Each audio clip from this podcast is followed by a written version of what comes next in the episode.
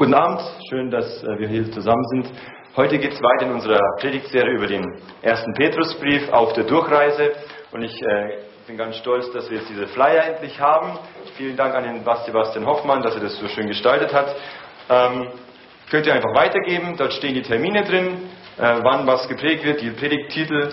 Auch eine kleine Einführung habe ich geschrieben dem, zu dem Petrusbrief, damit jeder von uns einen kleinen Eindruck bekommt, worum geht es da, wo findet es statt und warum gibt es den Brief überhaupt. Also wenn ihr noch einen habt, nehmt euch einen mit. Äh, bin voll begeistert, dass, äh, dass wir den haben und es wird auch ähm, ab nächste Woche eine Homepage geben, wo auch die Predigten ähm, zum Download da sein werden. Wenn ihr eine Predigt verpasst habt oder so, dann könnt ihr da nachschauen. Bitte? Oder zwei oder drei, genau, ja. Heute ist das Thema der Predigt, seid heilig, denn ich bin heilig. Will nicht. Dann, ja, genau. Und ähm, das ist ein Thema, was mich jetzt die letzten Wochen ziemlich beschäftigt hat, was es heißt, heilig zu leben als Christ. Und ich hoffe, ich kann euch irgendwie auch ein bisschen motivieren, äh, dass wir nicht daraus denken, ja, jetzt muss ich Regeln und Gebote befolgen und heilig sein, sondern dass ich motiviert werde, Gott zu gefallen, einfach weil ich sein Kind bin und weil das Teil meines Wesens ist, heilig zu leben. Und äh, in dem Zusammenhang möchte ich noch kurz, bevor es losgeht, ein Buch empfehlen für alle von uns, die wir vielleicht des Englischen mächtig sind. Uh, The Hole in Our Holiness von Kevin DeYoung ist ein gutes Buch, was einfach, äh, wo ganz gut durchgeht, was es heißt, heilig zu sein, heilig zu leben. Und äh, der Kevin Young wird auch nächstes Jahr bei der Evangelium 21 Konferenz äh, referieren, also da könnt ihr ähm, ihn auch kennenlernen. The Whole in Our Holiness. Genau, finde ich richtig gut. Ich bin aber erst äh, fast ganz durch. Ähm, bis jetzt ähm, fand ich es richtig gut. Es ist teilweise auch sehr theologisch, dass es auch fundiert ist, aber teilweise auch sehr ähm, herausfordernd, wirklich ernst zu machen mit unserer Nachfolge. Und deswegen kann ich das sehr empfehlen. Vor zwei Wochen haben wir mit der sogenannten Eulogie angefangen, mit der Danksagung, der, dem Lobgesang, den Petrus gestartet hat, wo er einfach Gott gelobt hat für das, was er alles schon getan hat. Zum einen hat er die Christen schon vor, der, vor Beginn der Welt ausersehen, dass sie zu seinem Volk gehören sollen. Er hat ähm, weitergeschrieben, dass Gott in ihrem Leben aktiv am Werken, am Wirken ist, dass er sie bewahrt. Und er hat auch eine Hoffnung gegeben, dass dieses Leben auf der Erde nicht alles ist, sondern dass auch trotz all dem Leid, was wir erfahren, all dem, was hier nicht so, nicht so rund läuft, dass es eine Hoffnung gibt auf eine Seligkeit, die gewiss ist, ähm, wie er sagt, ähm, unvergänglich, unbefleckt und unverwelklich. So ist diese Hoffnung, die man als Christ hat, wenn man zu Gottes Volk gehört. Und er hat jetzt ganz klar dargestellt, was Christen sind. Sie sind wiedergeboren, sie haben neues Leben. Und in dem heutigen Text geht es darum, also, weil du jetzt Christ geworden bist, weil du jetzt zu diesem Volk Gottes gehörst, seid heilig, denn ich bin heilig. Und hier wollen wir mit dem Predigtext anfangen. Ihr könnt hier mitlesen. Ähm, das klappt bei mir nicht. Das war von oben wahrscheinlich. Genau, schlagt eure Bibeln auf oder lest äh, hier mit. Äh, 1. Petrus, Kapitel 1, die Verse 13 bis 21 wollen wir hier durchgehen. Und ich lese aus der Luther-Übersetzung. Darum, Umgürtet die Lenden eures Gemüts, seid nüchtern und setzt eure Hoffnung ganz auf die Gnade, die euch angeboten wird in der Offenbarung Jesu Christi. Als gehorsame Kinder gebt euch nicht den Begierden hin, denen ihr früher in der Zeit eurer Unwissenheit dientet, sondern wie der, der euch berufen hat, heilig ist, sollt auch ihr heilig sein in eurem ganzen Wandel. Denn es steht geschrieben, ihr sollt heilig sein, denn ich bin heilig. Und da ihr den als Vater anruft, der ohne der Person einen jeden richtet nach seinem Werk, so führt euer Leben, solange hier in der Fremde weilt, in Gottesfurcht. Denn ihr wisst, dass ihr nicht mit vergänglichem Silber oder Gold erlöst seid von eurem nichtigen Wandel nach der Väterweise, sondern mit dem teuren Blut Christi als eines unschuldigen und unbefleckten Lammes. Er ist zwar zuvor ausersehen, ehe der Weltgrund gelegt wurde, aber offenbart am Ende der Zeiten um euretwillen, die ihr durch ihn glaubt an Gott, der ihn auferweckt hat von den Toten und ihm die Herrlichkeit gegeben, damit ihr Glauben und Hoffnung zu Gott habt. Lasst uns beten. Vater im Himmel, ich danke dir, dass du deine Kinder liebst, dass du uns neues Leben gegeben hast und ich bitte dich einfach heute, dass du durch diesen Abschnitt, durch das, was Petrus den Leuten damals, aber auch uns heute schreibt, dass wir motiviert werden, dir ganz nachzufolgen, heilig zu sein, wie du heilig bist, Herr. Schenk uns eine neue Perspektive auf unser Leben, schenk uns Einsicht, wo wir falsch gehen, wo wir noch nicht nach deinem Willen handeln und weis uns da zurecht und gib uns dein, deine Kraft, um heilig zu leben, so wie du heilig bist. Amen.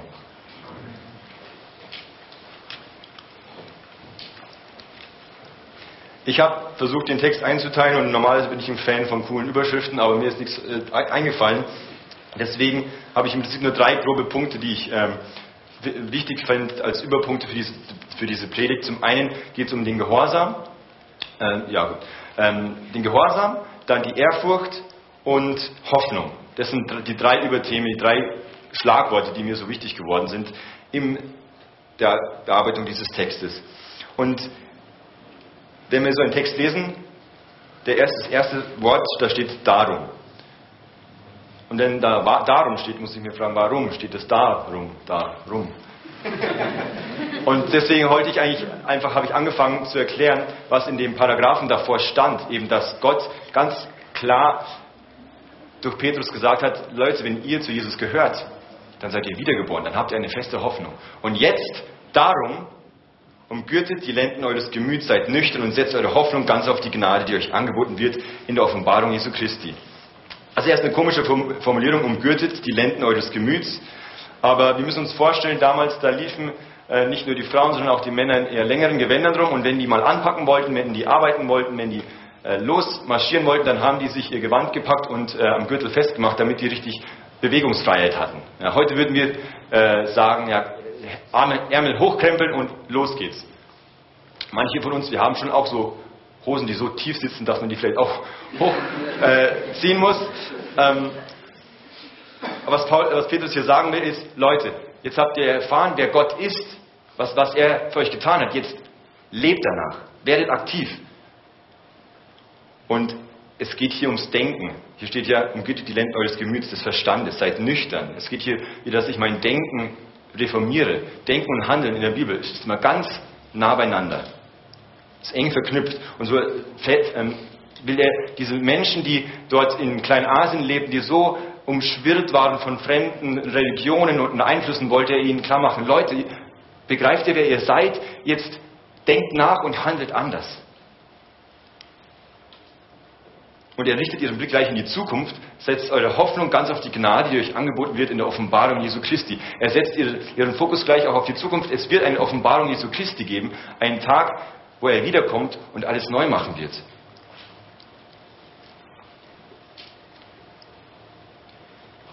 Wie sieht dieses Leben als auserwählte Fremdlinge, wie es Petrus ja auch sagt, wie sieht dieses Leben aus? Das erste, was hier gleich kommt in Vers 14, ist, als gehorsame Kinder gebt euch nicht den Begierden hin. Das ist das, was ein, ein Nachfolger Jesu, ein Kind Gottes definiert. Gehorsames Kind zu sein. Nun, dieses, dieser Begriff Gehorsam, der stößt uns vielleicht oft äh, schlecht auf, ähm, vor allem auch vielleicht in Deutschland, wo man gesehen hat in der Geschichte, wo blinder Gehorsam hinführen kann. Aber eigentlich an sich ist Gehorsam erstmal neutral. Es kommt ja eigentlich darauf an, auf die Person, der ich gehorsam sein soll. Was ist was sind ihre Motive? Was will diese Person, der ich gehorsam sein soll? Will sie das Gute oder will sie nur Leid und Zerstörung anrichten?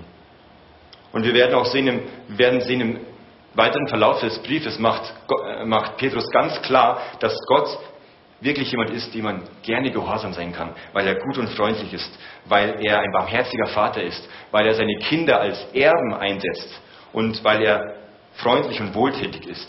Später sagt er, sagt er, habt ihr nicht geschmeckt, wie freundlich der Herr ist?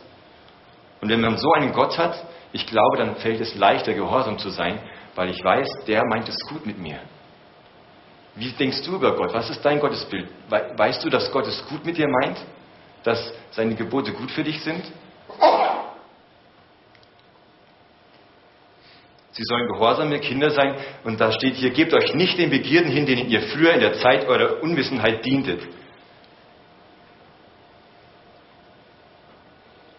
Besser könnte man übersetzen, so wie es die Einheitsübersetzung tut, lasst euch nicht mehr von euren Begierden treiben, wie früher in der Zeit eurer Unwissenheit. Er macht hier deutlich, dass wir vielleicht gar nicht so Kontrolle über unser Leben haben, wie wir meinen. Dass da vielleicht, dass da viele Leidenschaften und Begierden sind, die eigentlich uns kontrollieren, wo wir oft denken, wir hätten alles unter Kontrolle im Griff.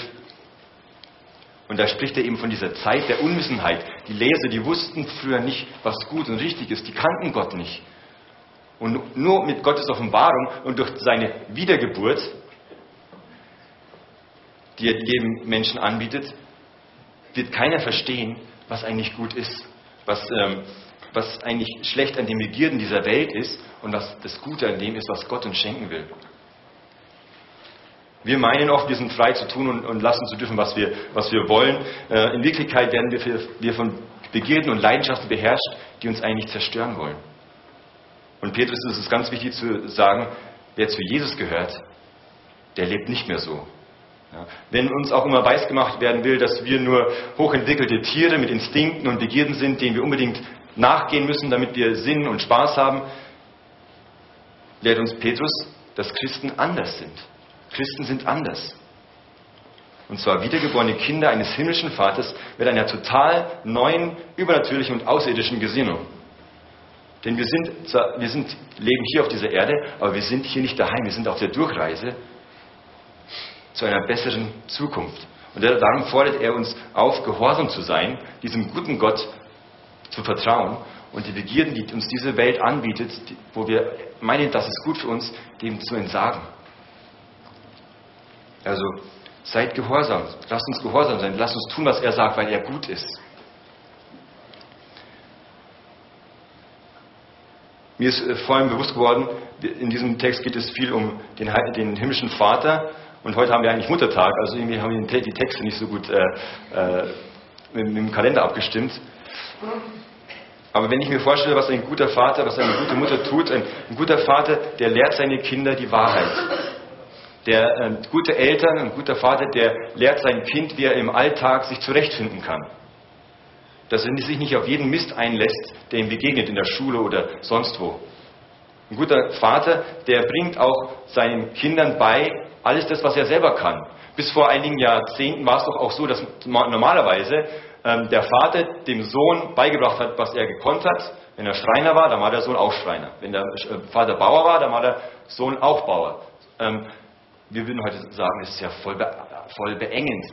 Ja, ich will doch selber entscheiden, was ich will. Heutzutage haben wir so viele Möglichkeiten, da ist es vielleicht gar nicht so schlecht, wenn man äh, was äh, gesagt bekommt. Ne? So, so lief es viele Jahrhunderte lang, dass der Vater dem Sohn das weitergab, was er gelernt hatte. So war es auch bei dem himmlischen Vater und Jesus.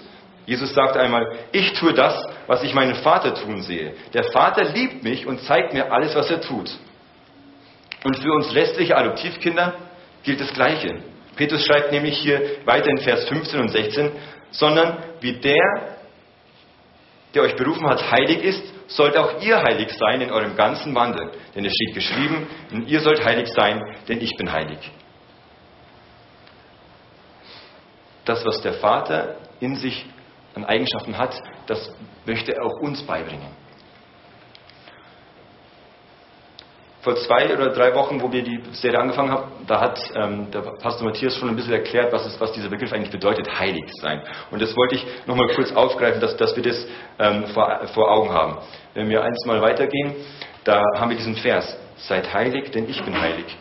Und wenn in der Bibel von Heiligkeit oder Heiligung gesprochen wird, dann werden oft, nur, werden oft zwei Konzepte ähm, vermittelt. Zum einen gibt es etwas, das nennt sich, das könnte man sagen jetzt, definitive Heiligung. Das ist, wenn ein, Christ, ein Mensch Christ wird, dann ist er heilig. Darum werden in, den Briefen auch oft die Gemeinden mit Heilige angesprochen, weil sie definitiv geheiligt wurden. Zum anderen gibt es aber auch, das nenne ich mal, progressive Heiligung. Also ein immer mehr so werden wie Jesus. Und das geschieht ab dem Zeitpunkt, äh, wenn ich Christ werde, wenn ich wiedergeboren bin, nachdem ich definitiv geheiligt werde, werde ich dann progressiv fortlaufend, fortschreitend werde ich immer heiliger.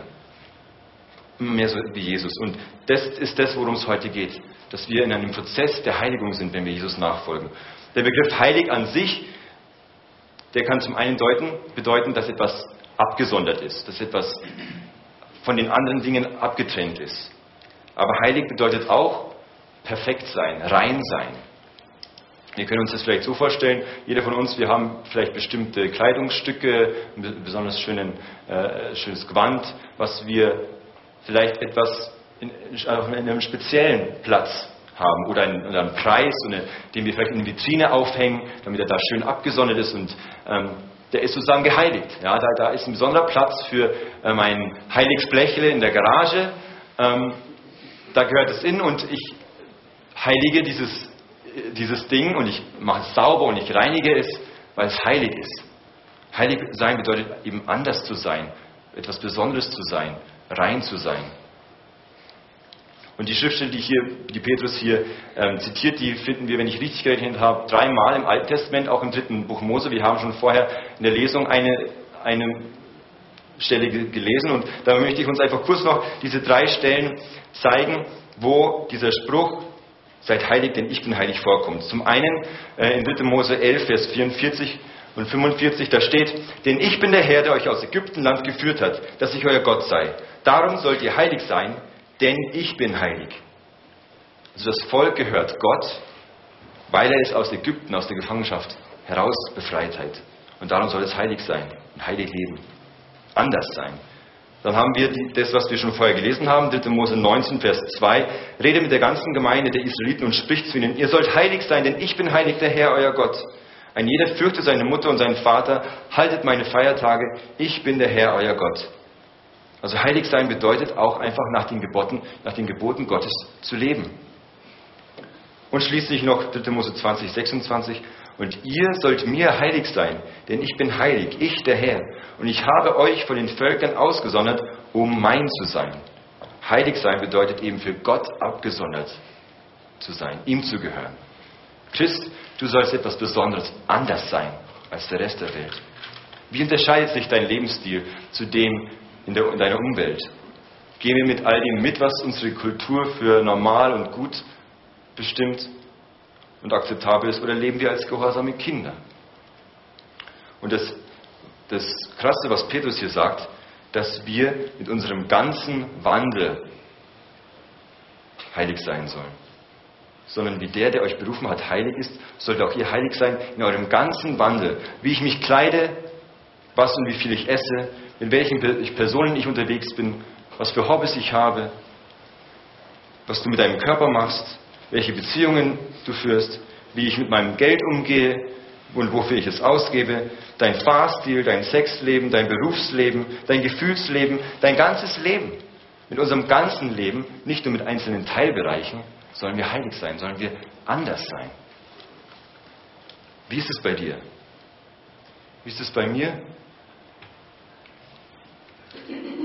Welchen, Lebens, welchen Lebensbereich musst du vielleicht noch heiligen? Musst du noch etwas ändern, wo du weißt, ja, Gott möchte eigentlich, dass ich da anders lebe?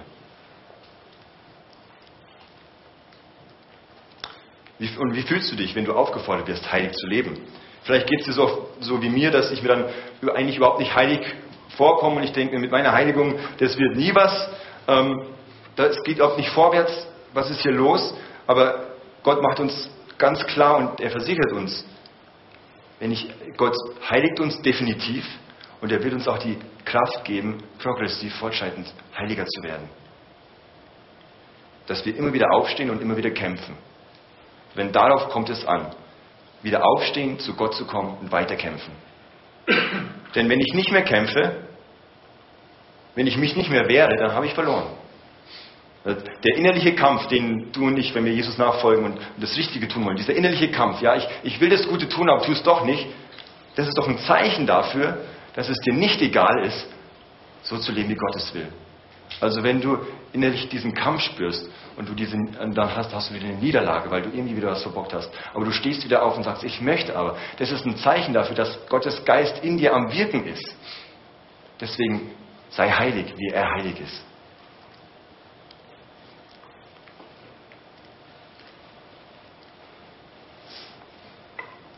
Wenn mir irgendwann wieder was passiert, wenn ich in den Sünder falle, dann muss ich mir wieder bewusst werden, wer ich bin in Christus.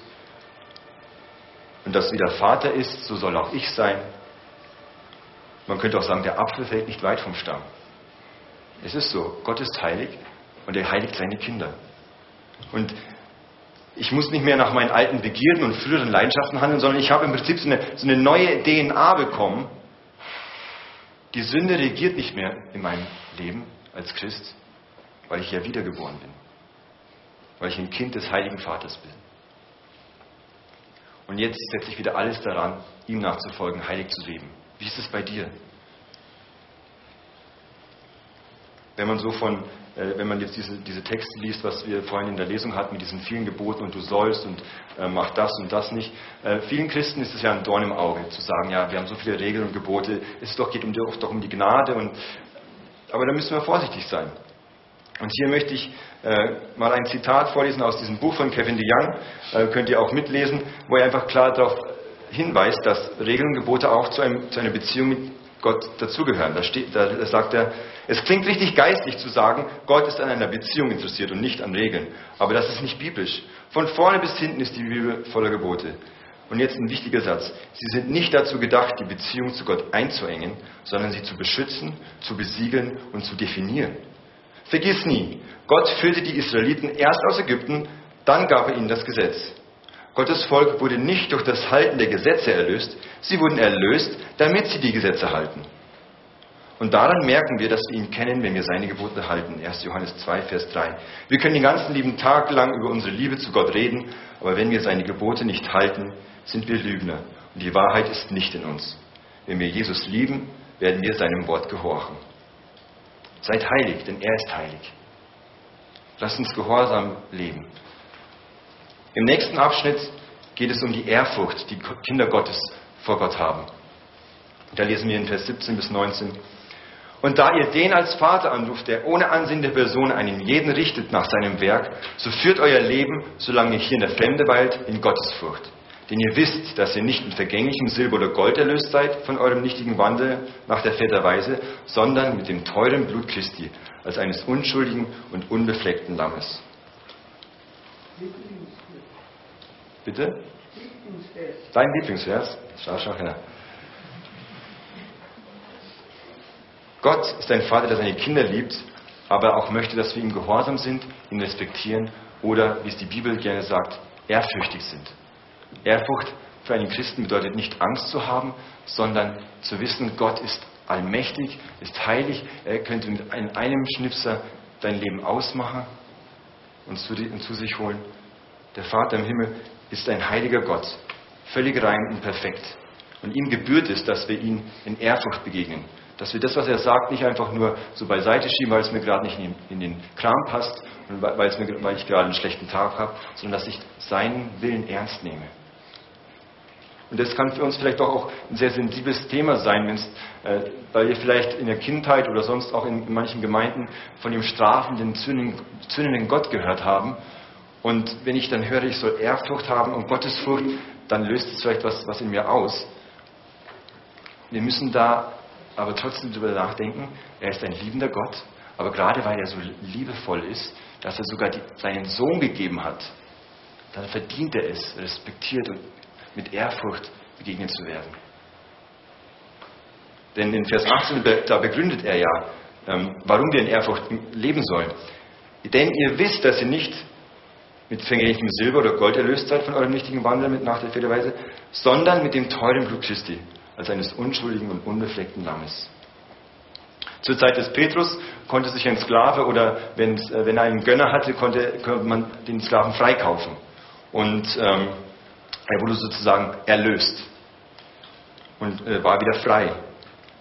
Das Volk Israel war auch in der Gefangenschaft in Ägypten und Gott hatte es daraus befreit, hat es erlöst, nachdem sie auf äh, Gottes Geheiß hin ähm, von ein fehlerloses Lamm geopfert hatten und dann das Blut an die Türrahmen gepinselt hatten, damit der Todesengel an ihnen vorbeigeht. Dieses Lamm starb stellvertretend, damit das Volk nicht sterben musste. Und so wurde es erlöst, als es befreit wurde aus Ägypten. Und das ist das, was Jesus tut am Kreuz. Er erlöst uns. Wir sind Sklaven der Sünde, des Teufels und des Todes von Natur aus, können uns nicht retten, sind gefangen. Und was Jesus tut, ist, er erlöst uns dadurch, dass er selber die Strafe auf sich nimmt. Wenn du das glaubst, darfst du frei sein. Aber Freiheit in Christus bedeutet nicht das zu tun, was ich will, sondern Freiheit im biblischen Sinne bedeutet das zu tun, was Gott will. Dann bin ich wirklich frei. Und gerade weil Gott ein Vater ist, der seine Kinder liebt, wird er als unparteiischer Richter auch mal unser Fehlverhalten anprangern und uns erziehen. Gott straft seine Kinder nicht, er erzieht sie. Ich glaube, das ist ein großer Unterschied. Und ich hoffe, dass, wenn du weißt, dass du zu Jesus gehörst, dass du wiedergeboren bist und du meinst, Gott hat auf dich abgesehen und er drückt dich immer nur runter und du fühlst dich unter der Strafe Gottes, dann sei dir gewiss, nein, du bist nicht unter seiner Strafe, sondern du bist erzogen. Und ziehen tut weh.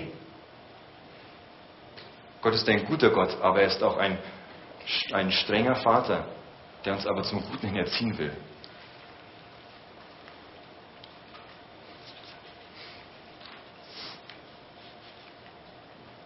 wenn ich ein Kind Gottes geworden bin, dann habe ich sozusagen neues Erbgut erhalten. Ja? Ich, ich wurde genmanipuliert, so im guten Sinne. Ja? Ich will jetzt das, was Gott will.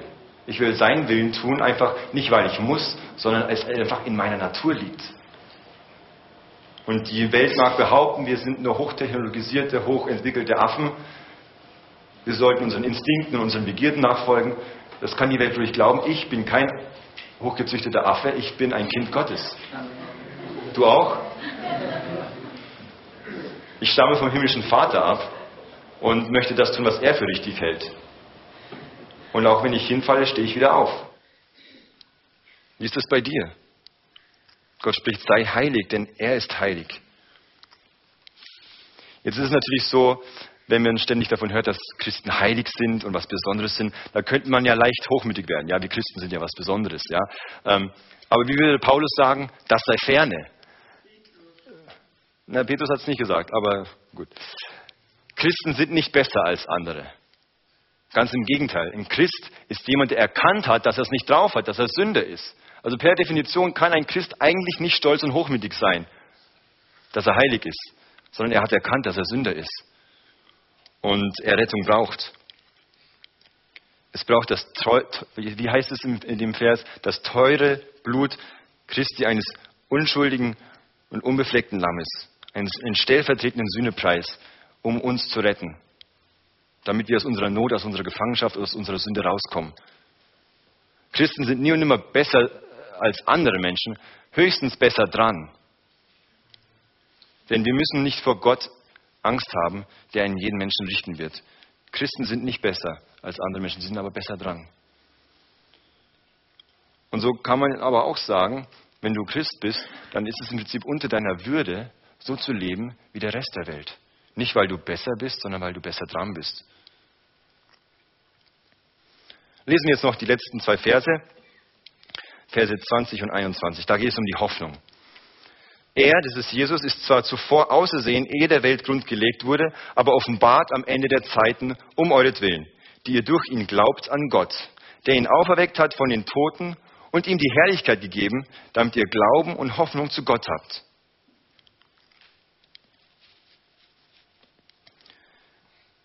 Weil was Petrus hier sagt ist, wenn, weil, wir, weil wir Jesus haben, können wir sicher sein, dass wir eine zuversichtlich, zuversichtlich in eine Hoffnung, in eine Zukunft schauen können und uns gewiss sein können, dass uns etwas Gutes bevorsteht. Es steht, es steht nämlich, dass, dass Gott schon vor Anbeginn der Zeit Jesus, mit Jesus den Plan gefasst hat, Menschen zu begegnen und Menschen zu retten. Gott hat schon bevor es diese Erde überhaupt gab, gewollt, mit dir in Beziehung zu treten. Und äh, vielleicht kennst du diesen Jesus noch nicht. Vielleicht sagst du dir auch, ich lasse mir von keinem sagen, äh, wie ich zu leben habe. Und ähm, es gibt ja diesen Spruch, wenn, wenn Leute irgendwie kritisiert werden äh, oder irgendwas gesagt bekommen, dann sagen sie, nur Gott kann mich richten. So als Ausrede. Aber das ist gerade der Knackpunkt. Gott kann und wird richten. Ganz unparteiisch, ohne Ansehen der Person, ganz fair und gerecht. Und die einzige Möglichkeit, in seinem Gericht zu bestehen, ist, einen guten Anwalt zu haben. Das ist Jesus Christus der für uns einsteht. Und wenn du diesen Anwalt nicht hast, der für dich einsteht, dann kannst du noch so perfekt, noch so gut sein, du kannst vor Gott nicht bestehen. Aber die gute Nachricht ist, dass Jesus gekommen ist, für uns einzustehen. Und wenn du dich ihm anvertraust, wenn du deine Sünden bekennst, dass du vor Gott nicht bestehen kannst, dass du unheilig gelebt hast, dann wird er sich erbarmen und wird dir gnädig sein und wird dir vergeben. Und es gibt eine wahnsinnige Hoffnung.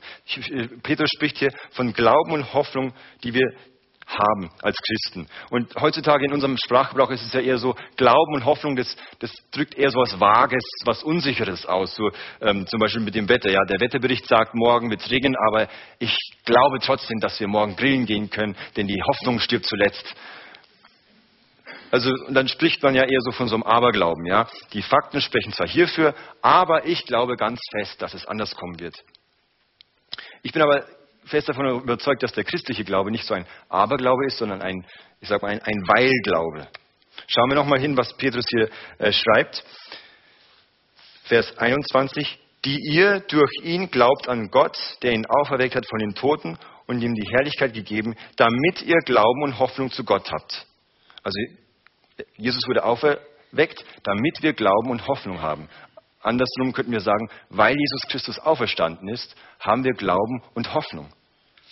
Die Auferstehung Jesu, das zentrale Weltereignis, gibt uns Hoffnung auf, ein, auf eine bessere Zukunft. Der christliche Glaube ist ein Weilglaube. Es gründet sich auf diese Tatsache der Auferstehung. Bei mir in meinem Studium in der Pflege, da ist die ständige Rede von sogenannter evidenzbasierter Pflege. Ja, man hat satt von der Gesellschaft nur als Handlanger der Ärzte gesehen zu werden, ähm, stiefmütterlich angesehen zu werden als ja, Pflegekräfte, die, die machen eh nur, die tun eh nur Arschwischen, die können eh nichts. Und deswegen möchte man das Image der Pflege aufbessern und dann gibt es dann gibt's sogar Studiengänge, mit evidenzbasierter Pflege, die man lernt, damit man auch überprüfen kann, ob Schwester Gundula, ob ihre pflegerischen Künste überhaupt was taugen oder ob das nur irgendwelche Traditionen sind, sondern ob diese Vorgänge in der Pflege auch wirklich auf Daten und Fakten basieren. Damit die Pflege nicht unreflektiert geschieht, sondern fundiert, gerade weil es für bestimmte Praktiken und Methoden wirklich wirksame Vorgehensweisen gibt. Und ähm, Worauf will ich jetzt hinaus? Ich glaube eben, dass der christliche Glaube ein evidenzbasierter Glaube ist. Und das macht ihn einzigartig, das macht ihn besonders. Der christliche Glaube ist ein Weil-Glaube. Petrus glaubt an Christus, weil er ihn von den Toten hat auferstehen sehen lassen. Über 500 Menschen haben Jesus Christus auferstehen sehen und konnten sozusagen empirisch nachweisen, dass Jesus wirklich von den Toten auferstanden ist. Und das gibt Hoffnung. Also Christen glauben nicht, woran sie glauben, entgegen besserem Wissen und blauäugig und obwohl all die Daten dagegen sprechen, sondern gerade weil die christlich-biblische Weltanschauung Sinn macht und es historische Tatsachen gibt, ja, da ist wirklich tatsächlich einer von den Toten auferstanden. Das geht eigentlich sonst nicht, aber da waren Augenzeugen da und darum gibt es wirklich Glaube und Hoffnung. Denn Jesus hat gesagt, Entschuldigung, Jesus hat gesagt, wer an mich glaubt, der wird leben, auch wenn er stirbt. Jesus hat es gesagt, bevor er gestorben war. Als er dann auferstanden war, haben dann die, die, die Jünger das gecheckt und haben geglaubt und sind sogar in den Tod gegangen. Jesus sozusagen, hat sozusagen als Prototyp bewiesen, dass Auferstehung von den Toten möglich ist und mit seinen gläubigen Nachfolgern, mit uns geht es dann in Serie. Es gibt, wie Petrus es sagt, eine unvergängliche, unbefleckte und unverwelkliche Hoffnung für dich und für mich. Und ähm, weil Jesus auferstanden ist, macht unser Glaube wirklich Sinn und da stirbt die Hoffnung nicht zuletzt, sondern gerade weil Jesus auferstanden ist, weil er lebt, gibt es wirklich eine Hoffnung, die wirklich, die nicht nur ins Blaue hineingeglaubt wird, sondern die wirklich fest ist. Und ich hoffe, wir werden ermutigt, solange wir hier auf der Erde sind, solange wir hier noch auf der Durchreise sind, heilig zu leben, einfach weil das in uns gelegt wurde, weil das in unserer göttlichen DNA drin ist, die man als wiedergeborenes Kind Gottes bekommt. Und so ermutige ich uns, heilig zu sein, wie er heilig ist, nicht weil wir müssen, sondern weil es in uns angelegt ist. Lasst uns beten. Vater im Himmel, du bist heilig, du bist eigentlich unvorstellbar, unnahbar und doch hast du dich uns offenbart durch Jesus Christus und bist uns ganz nahe gekommen. Herr, ich danke dir, dass wir äh, Kinder werden dürfen und dass wir dir gehorsam leben dürfen und dass du, du hast versprochen, dass wenn wir dir gehorchen, dass das gut für uns ist dass du ein guter Vater bist, der freundlich ist und der das Beste für uns will. Auch wenn du oft streng bist und uns erziehst und wir das oft nicht gern haben, so bitte ich dich, dass wir uns in den Glauben stärkst, dass du gut bist. Ich danke für die feste Hoffnung, die wir haben dürfen als dein Volk hier auf der Erde. Und ich bitte dich, dass wir jeden Tag neu aufstehen und kämpfen können und heilig sein können, wie du heilig bist. Amen.